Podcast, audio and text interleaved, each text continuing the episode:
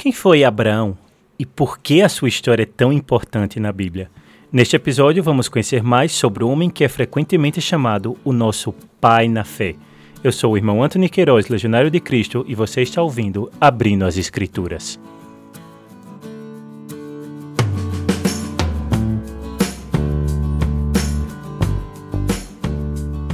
Antes de passar ao tema deste episódio, aproveito para responder a uma pergunta que recebemos por e-mail da Brenda Marques. Então, Brenda pergunta: Adão e Eva eram os únicos habitantes da Terra?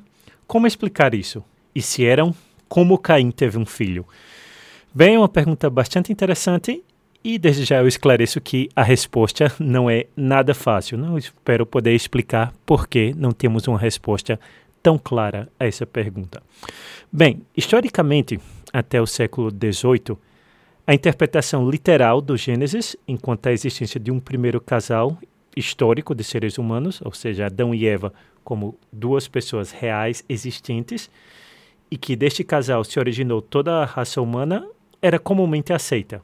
Essa teoria não era colocada em questão. Essa tese é conhecida como monogenismo, que tem, vem da palavra grega monos, um, e genos, de origem, ou seja, afirmando que a raça humana teria a origem comum deste primeiro casal. Nesta explicação, Adão e Eva tiveram não somente os três filhos mencionados na Bíblia, Abel, Caim e Set, mas vários outros filhos, dado o comando divino de crescer e multiplicar. Assim, a primeira geração, a primeira geração, desculpem, da prole de Adão e Eva teriam se casado e gerado filhos entre eles, não? dado que eram os únicos pares disponíveis. As esposas de Caim e também a esposa de Caim, também a de Sete, seriam, portanto, filhas de Adão e de Eva. Essa teoria não gerava um problema moral, pois dada a não disponibilidade de outras mulheres para com as quais eh, os filhos de Adão e Eva pudessem casar para cumprir o mandato divino de dar origem à, à raça humana, eh, dada essa indisponibilidade, era necessário que a reprodução se desse entre os filhos do mesmo casal. Porém, a partir do século XVIII e XIX, esta explicação começou a encontrar forte oposição e surgiram outros modelos para explicar a origem da humanidade a partir de vários pontos distinto do, distintos do planeta, na hipótese conhecida como poligenismo, não de polos, é, muitos. A princípio, essa hipótese foi apoiada não tanto por razões científicas quanto por razões ideológicas, seja entre pensadores ateus, por oposição à narrativa bíblica, seja no nascente racismo científico, ou seja, a concepção bastante em voga até a Segunda Guerra Mundial e depois retomada pela ideologia nazista, de que existiriam bases científicas para uma discriminação racial. Então, portanto, a existência de diversas raças na Terra se deveria ao fato de que não existe um único casal gerador, mas diversas origens para as diversas raças. Esta visão se tornou dominante em vários meios científicos no século XIX e início do século XX e levou vários teólogos a se perguntarem se não seria possível uma reinterpretação alegórica da Bíblia em relação a Adão e Eva. Não nesta hipótese, Adão e Eva não seriam personagens reais, mas seriam símbolos do início da humanidade. Assim, encontrar uma esposa para Caim não seria um problema.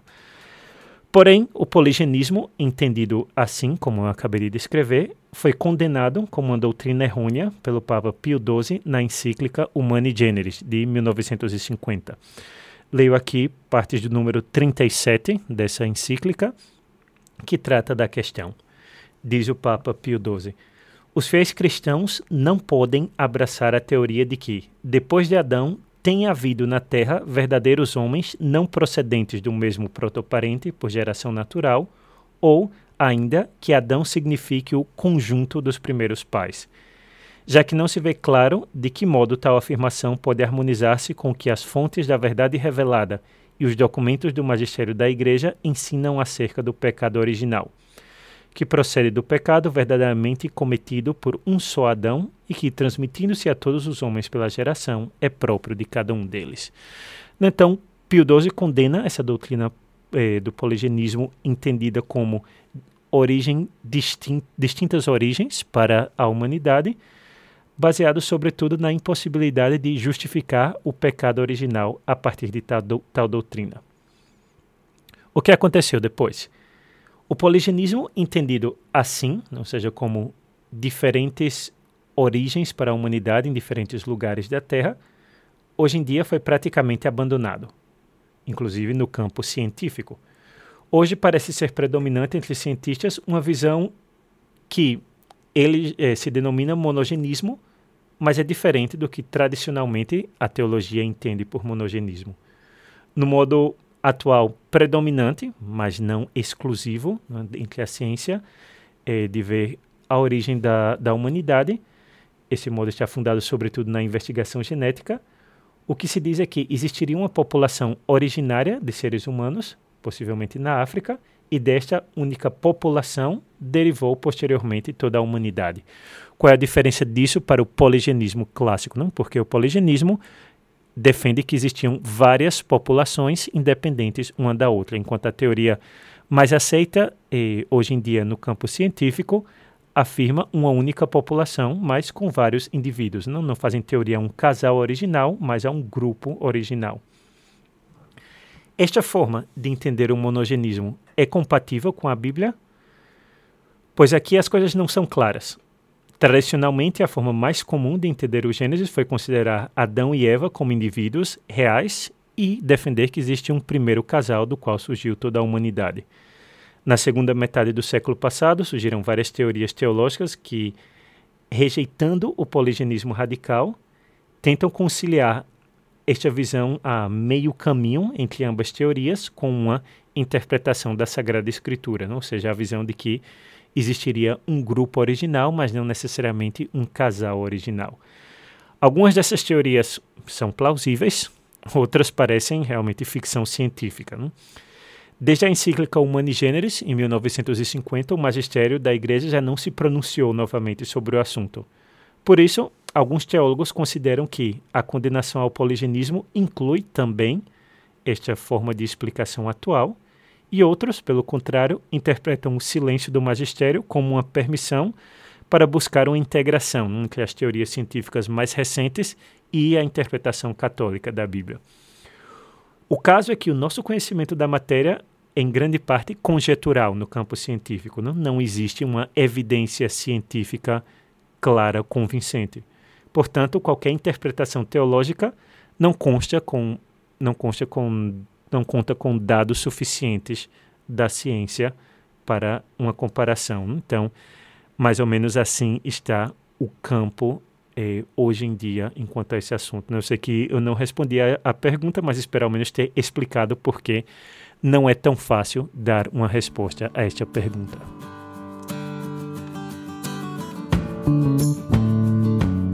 Bem-vindos a este quinto episódio de Abrindo as Escrituras, no qual falaremos sobre Abraão. No mês anterior, nós vimos o início da história da humanidade, narrada nos primeiros capítulos do Gênesis, com uma finalidade teológica. Vimos como, a partir do pecado original, a história da Sagrada Escritura nos apresenta um confronto entre duas descendências: a descendência da mulher, ou os filhos de Deus, e a descendência da serpente.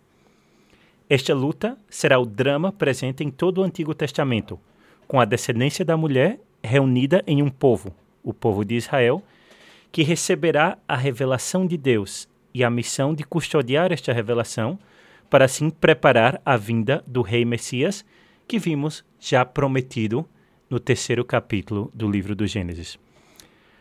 A partir do capítulo 12 deste livro, veremos uma mudança de foco. Se até então a Bíblia se referia ao conjunto da humanidade, agora o seu tema principal será um povo específico e as diversas vicissitudes pelas quais este povo passará. O povo de Israel será diferente de todos os demais povos da terra, pois na sua formação e em todos os eventos relacionados a ele se manifesta não as ações humanas, não a escolha de homens, mas a ação de Deus. Os capítulos 12 a 50 do livro do Gênesis, que vamos estudar neste mês, mostram precisamente a formação desse povo de Israel, a partir dos seus fundadores em uma linha genealógica, que começa com Abraão, passa por Isaac, Jacó, José, até os seus doze filhos. Hoje vamos a concentrar nossa atenção sobre Abraão, o primeiro dos assim chamados patriarcas do povo de Israel. A história de Abraão se encontra nos capítulos 12 a 25 do Gênesis, que será o objeto da nossa leitura neste episódio.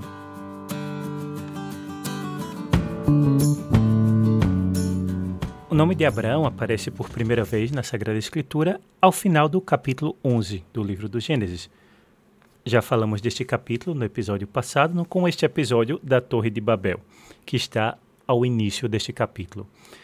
Na segunda metade do capítulo, a Bíblia nos apresenta mais uma destas Toledot, que, se se lembram bem, é uma lista de descendência, uma que narra as origens de um determinado personagem.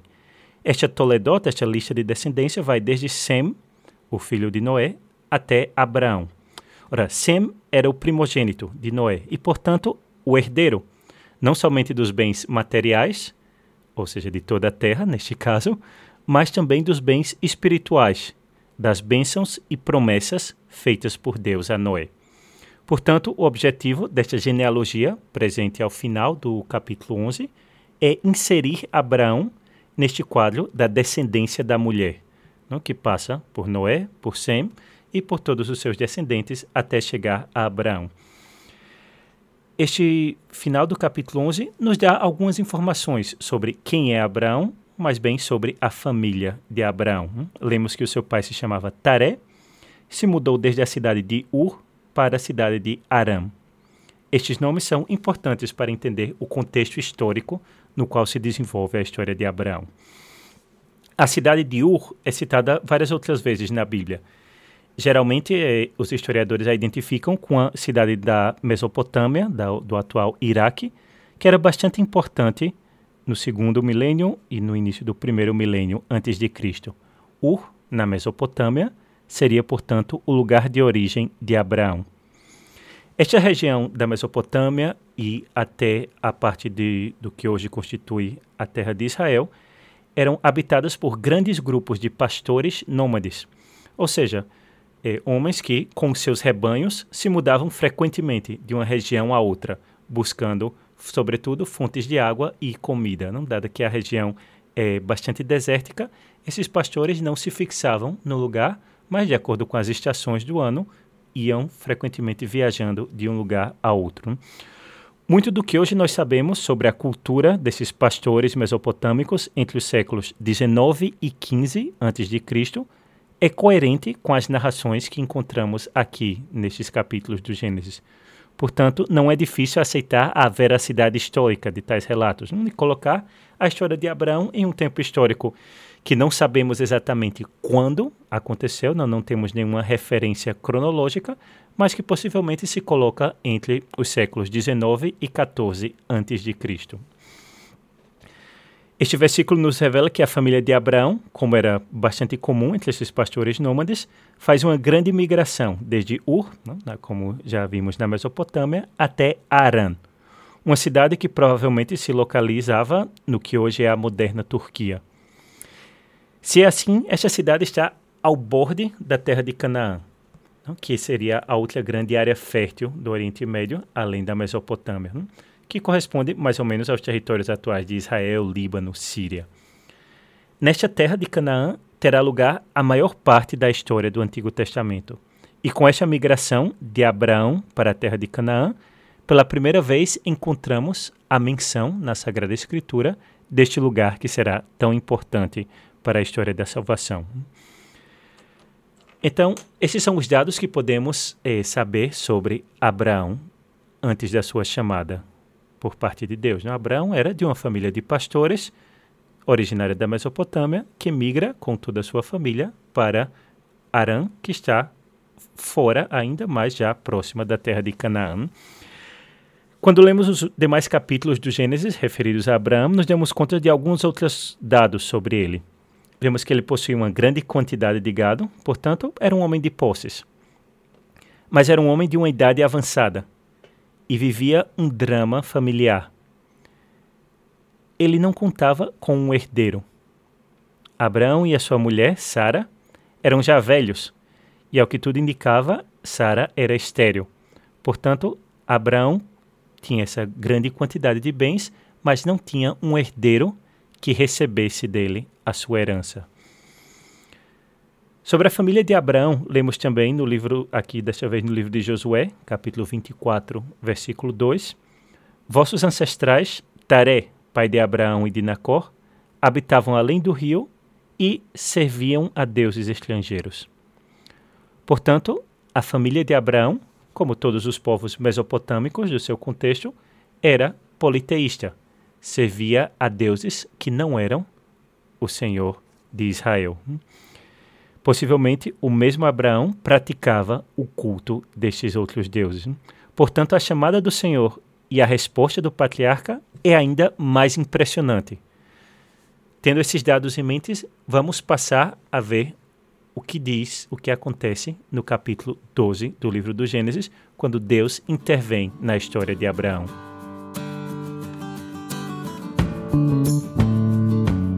Ao início do capítulo 12, Abraão era um pastor nômade que não contava com um herdeiro e cultuava os deuses mesopotâmicos. Tudo isso mudará a partir da intervenção de Deus, que chama Abraão para uma missão. Assim, no início deste capítulo, encontramos as seguintes palavras: O Senhor disse a Abraão: Deixa tua terra, tua família e a casa de teu pai, e vai para a terra que eu te mostrar. Nenhuma explicação nenhuma descrição desta aparição de Deus a Abraão. Não se explica como o Senhor entra na vida de Abraão. Mas o fato é que sim entra com um mandado dirigido a ele, um mandado para deixar a sua terra, deixar a sua família e se dirigir a um lugar desconhecido. É um mandado que exige da parte de Abraão uma resposta de fé, uma resposta de confiança. Nos seguintes capítulos do Gênesis, veremos como Deus aparece a Abraão outras sete vezes. E como sabemos, este número tem um grande peso simbólico na Sagrada Escritura. Em resumo dessas sete aparições, podemos dizer que Deus pede a Abraão uma confiança total em Deus e lhe promete três coisas, três promessas que serão importantíssimas para entender a história de Abraão. A primeira promessa que Deus faz a Abraão é a promessa de uma descendência. Como vimos, Abraão não tinha filhos e se angustiava por isso. Sendo já de idade avançada, tanto ele quanto a sua mulher, lhe parecia impossível ter um filho nesta idade. O Senhor, porém, lhe promete um filho.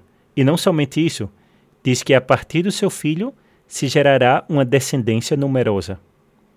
Esta promessa começa a ser cumprida no capítulo 21 do livro do Gênesis, com o nascimento de Isaac, o filho de Abraão. A partir de Isaac, terá origem todo o povo de Israel, e já ao final do livro do Gênesis, vemos como este povo constitui uma nação numerosa.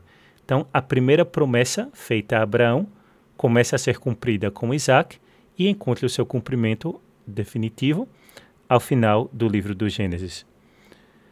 A segunda promessa que Deus faz a Abraão é a possessão de uma terra. Lembramos que Abraão era um pastor nômade, ele não se estabelecia em nenhum lugar, mas frequentemente estava em movimento com o seu rebanho. Deus promete a Abraão a terra de Canaã. Esta promessa começa a se cumprir de um modo bastante inesperado, quando Abraão compra um terreno na terra de Canaã para dar sepultura a Sara, a sua mulher. Esta é a primeira possessão que Abraão eh, tem na terra de Canaã. Porém, o tema da conquista da terra pela descendência de Abraão será central para os livros de Josué e o livro dos Juízes, quando seus descendentes, vindos da escravidão do Egito, se estabelecem e conquistam a terra de Canaã. Então vemos a descendência, a possessão da terra. Uma terceira promessa é muito mais velada. Ela se encontra já nas primeiras palavras de Deus ao patriarca, no capítulo 12, mas é evidente, sobretudo, em Gênesis 22, 18. Lemos neste versículo: Por meio da tua descendência, é Deus que fala a Abraão, serão abençoadas todas as nações da terra. porque tu obedecestes a minha voz. Vamos entender esta promessa. De algum modo, as promessas de Deus não são somente para Abraão e para a sua descendência. Por meio de Abraão, estas promessas chegam a todas as nações da terra. Deus diz que serão abençoadas todas as nações da terra e dá o motivo, porque tu obedecestes a minha voz. Ou seja, a fé de Abraão se torna uma causa de bênção para todas as nações da terra, como o pecado de Adão, no terceiro capítulo do Gênesis, foi uma causa de maldição para todas as nações, aqui a fé de Abraão terá o efeito oposto.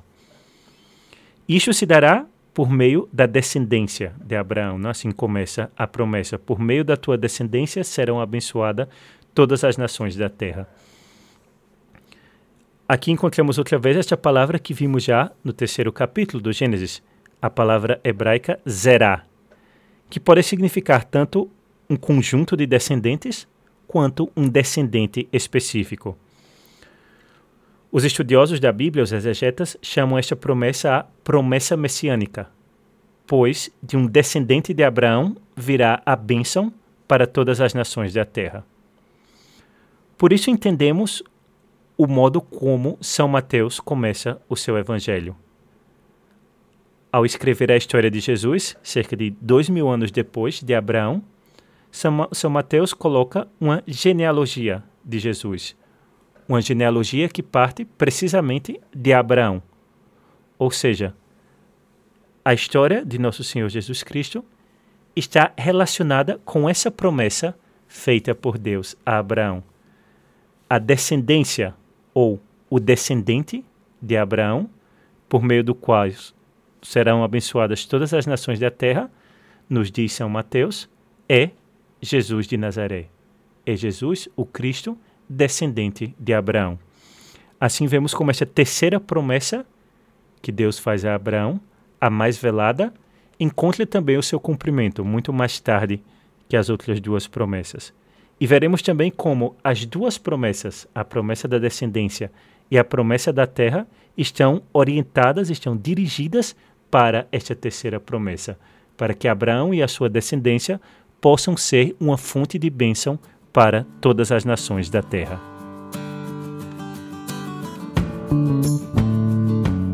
Toda a história de Abraão deve ser lida como uma relação entre Deus que promete e um homem que luta, que se esforça para confiar nas promessas aparentemente impossíveis de Deus.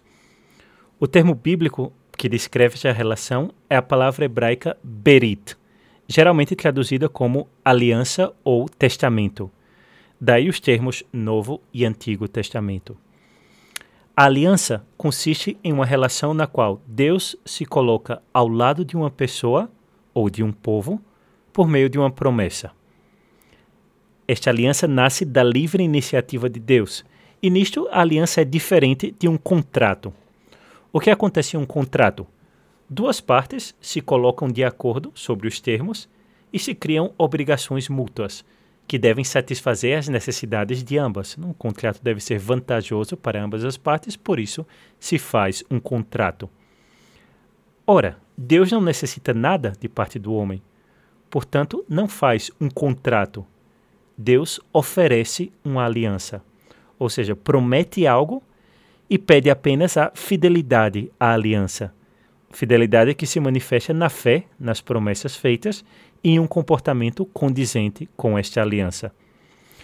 Vimos já como Deus fez uma aliança com Adão, uma aliança com Noé, mas é sobretudo com Abraão e posteriormente com Moisés que o termo ganhará toda a importância, toda a relevância ao ponto de nomear as duas partes da Bíblia como a antiga e a nova aliança. No capítulo 15, vemos um sinal claro do que significa a aliança lemos que Deus ordena a Abraão partir ao meio quatro animais e dispor as partes no chão, separadas. Ao entardecer, Abraão vê um fogo, símbolo da presença de Deus, passando entre essas partes. E as promessas que Deus lhe fizera antes são renovadas. O que significa este relato tão estranho? Neste tempo, na Bíblia, ao se estabelecer um contrato, Não se assinavam papéis como hoje em dia, mas as partes se empenhavam em cumprir a própria palavra, geralmente com um rito solene. Um desses ritos, e isso é conhecido pela historiografia, consistia em sacrificar animais, dividi-los pela metade e fazer com que ambos os contratantes passassem entre as duas metades dos animais postas sobre o chão. Uma vez feito isso, o contrato estava selado. Aqui vemos uma referência a este rito, porém com uma grande diferença. Abraão não passa entre as partes dos animais. Somente Deus, com essa representação do fogo, é quem passa entre os animais sacrificados. Não se trata de um contrato comum, mas se trata de uma aliança em que Deus faz as suas promessas a Abraão e pede dele somente a sua fidelidade.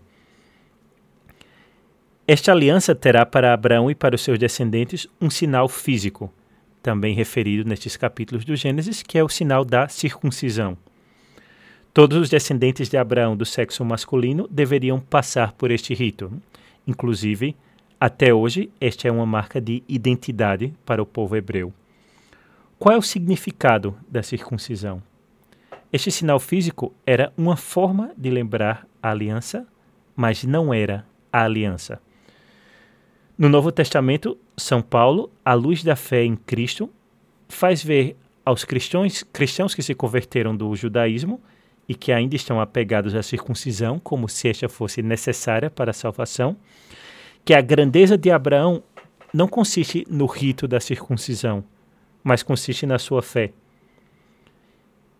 Que a partir de Cristo, o modo pelo qual os homens se tornam filhos de Abraão não é passando pelo rito da circuncisão, mas é por meio da fé em Cristo, por meio da graça que é dada no batismo. Assim, os cristãos se incorporam a este novo povo de Deus, que é a Igreja, como no Antigo Testamento aqueles que se incorporavam ao povo de Israel deveriam passar por este rito da circuncisão.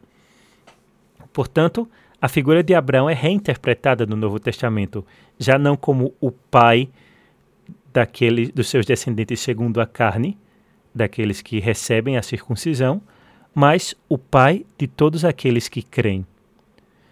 Vemos nos capítulos 12 a 25 do Gênesis precisamente esta luta de Abraão para ser fiel às promessas de Deus, promessas que pareciam irrealizáveis.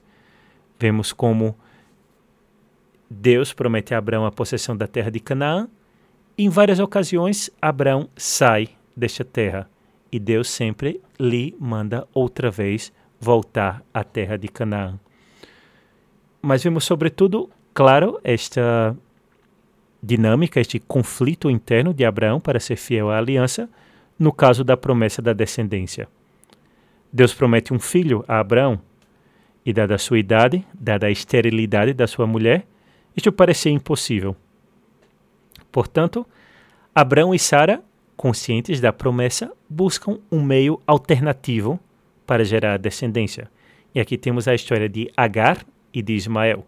Agar era uma escrava de Sara que Sara, incapaz de ter um filho, de gerar um filho por meios naturais, oferece a Abraão para que tenha um filho com ela. Não? Da união de Abraão e Agar nasce Ismael, filho ilegítimo de Abraão. Ora, Deus reprova a Abraão esta confiança, esta desconfiança, e lhe promete que a sua descendência se dará não por um filho gerado por meios humanos, mas por meio de um filho nascido de Sara, da sua esposa legítima. Se dará uma intervenção especial de Deus, uma intervenção milagrosa, para que Sara seja capaz de gerar um filho. E este filho será precisamente Isaac, o segundo da lista de patriarcas, por meio do qual a descendência de Abraão se multiplicará. Se em um primeiro momento a confiança de Abraão foi deficiente, esta fé será posta à prova uma segunda vez, e então Abraão permanecerá fiel. E esta é a história do sacrifício de Isaac que lemos no capítulo 22 do livro do Gênesis, uma das histórias mais conhecidas destas referentes a Abraão. O que acontece aqui? Quando Isaac já é um jovem, o Senhor aparece a Abraão e lhe pede sacrificar o seu filho Isaac. Isaac, o filho da promessa, aquele por meio do qual Deus daria uma descendência a Abraão, agora, para que Abraão seja fiel a Deus, deve sacrificar este filho. O que Deus quer aqui não é o sacrifício de Isaac, obviamente. Deus não permite este sacrifício, lemos no capítulo 22. Deus quer a confiança de Abraão. Deus quer a sua fé plena, fazendo com que Abraão perceba que o cumprimento da promessa não depende das suas próprias forças, não depende nem sequer daqueles dons que Deus já lhe deu, mas depende sempre e exclusivamente da iniciativa de Deus. Portanto, Abraão deve passar por essa prova de confiança, essa prova de saber que Deus lhe dará a descendência prometida, mesmo quando isto parece impossível. Além disso, o sacrifício de Isaac tem um grande valor simbólico e profético. Nós lemos aqui que o primogênito de Abraão sobe um monte, carregando sobre as costas a madeira do próprio sacrifício. Em um momento, Isaac pergunta a Abraão onde está o cordeiro para o sacrifício. E Abraão responde que Deus proverá. E assim foi. Séculos depois, o filho de Abraão, Jesus Cristo, primogênito do Pai, Cordeiro de Deus, subirá um monte, com a madeira do sacrifício sobre os seus ombros. E agora sim o sacrifício se consumará.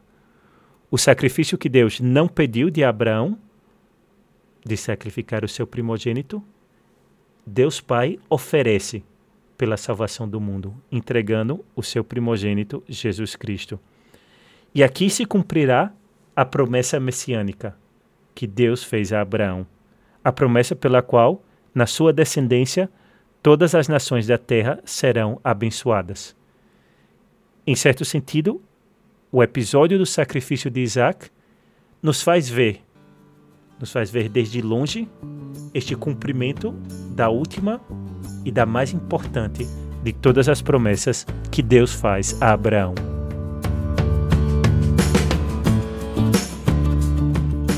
Espero que você tenha gostado deste episódio. Não esqueça de se inscrever no canal para continuar acompanhando os próximos podcasts e de divulgar para que mais pessoas tenham acesso a este material.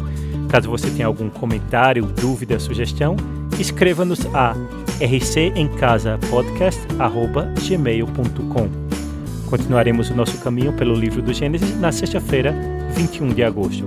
Até lá!